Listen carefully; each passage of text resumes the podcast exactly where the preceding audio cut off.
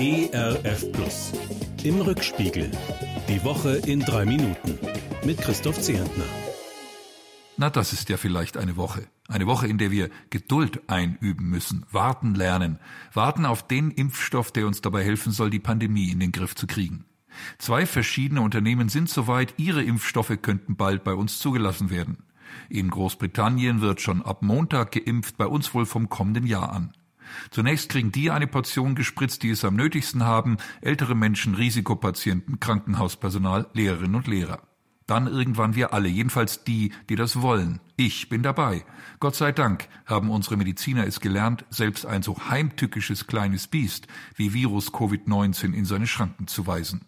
Doch bis es soweit ist, müssen wir warten, vermutlich noch ganz schön lange. Die Zahlen der getesteten Neuinfektionen sind seit Wochen viel zu hoch. Immer mehr Menschen bei uns sterben an oder mit Corona. Der Teil-Lockdown wird deshalb verlängert bis 10. Januar vorerst. Mir tun die Gastwirte, Hoteliers, Musiker und Schauspieler leid und die vielen anderen Berufsgruppen, die weiter untätig zu Hause sitzen müssen.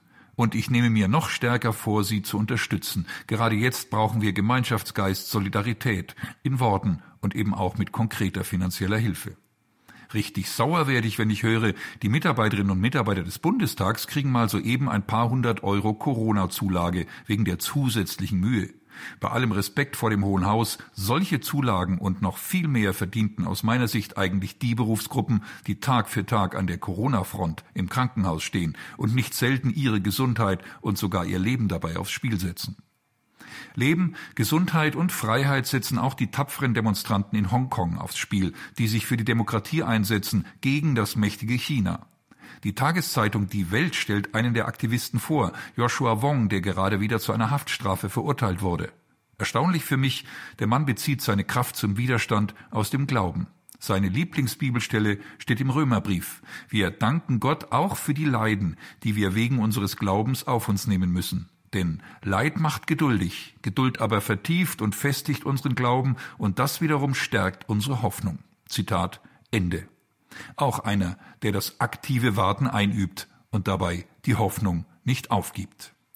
Trier trauert, Trier leidet, aber Trier resigniert nicht. Dieser Satz des Oberbürgermeisters der geschockten Stadt klingt nach. Ein paar Stunden zuvor hat ein Betrunkener mit psychischen Problemen seinen Geländewagen als Waffe genutzt, ganz gezielt Menschen schwer verletzt, fünf von ihnen getötet. Was immer in seinem Kopf vorging, bevor er diese Fahrt antrat, er hat unermessliches Leid angerichtet. Resignation aber wäre die falsche Reaktion. Man kann den Angehörigen, den Trierern, uns allen nur wünschen, dass wir gerade jetzt Trost, Zuversicht und Hoffnung leben und verbreiten, dass wir darauf warten, dass sich Liebe durchsetzt und nicht Gewalt und unseren Teil dazu beitragen. Darauf zu warten und zu hoffen, ist nicht leicht in diesen Tagen, doch ist nicht gerade das die Chance der Adventszeit? Wir bereiten uns aktiv vor darauf, dass Gott uns ganz nahe kommt, werden neu dankbar dafür, dass er sich hineingelegt hat in Stall und Krippe unserer oft so schäbigen Welt, dass er bei uns bleibt an hellen wie an dunklen Tagen und dass er eines Tages wiederkommen wird in aller Herrlichkeit und all dem endlich ein Ende macht, was uns so plagt. Leid, Schmerz, Angst, Krankheit, Gewalt und Egoismus. Ein Wochenende voll trotziger Adventsfreude, an dem es uns gelingt, uns überraschen zu lassen und anderen eine kleine Überraschung zu bereiten. Das wünsche ich Ihnen und mir, Ihr Christoph Zehentner. Im Rückspiegel. Auch in der Audiothek oder als Podcast auf erfplus.de. ERF Plus. Gutes im Radio.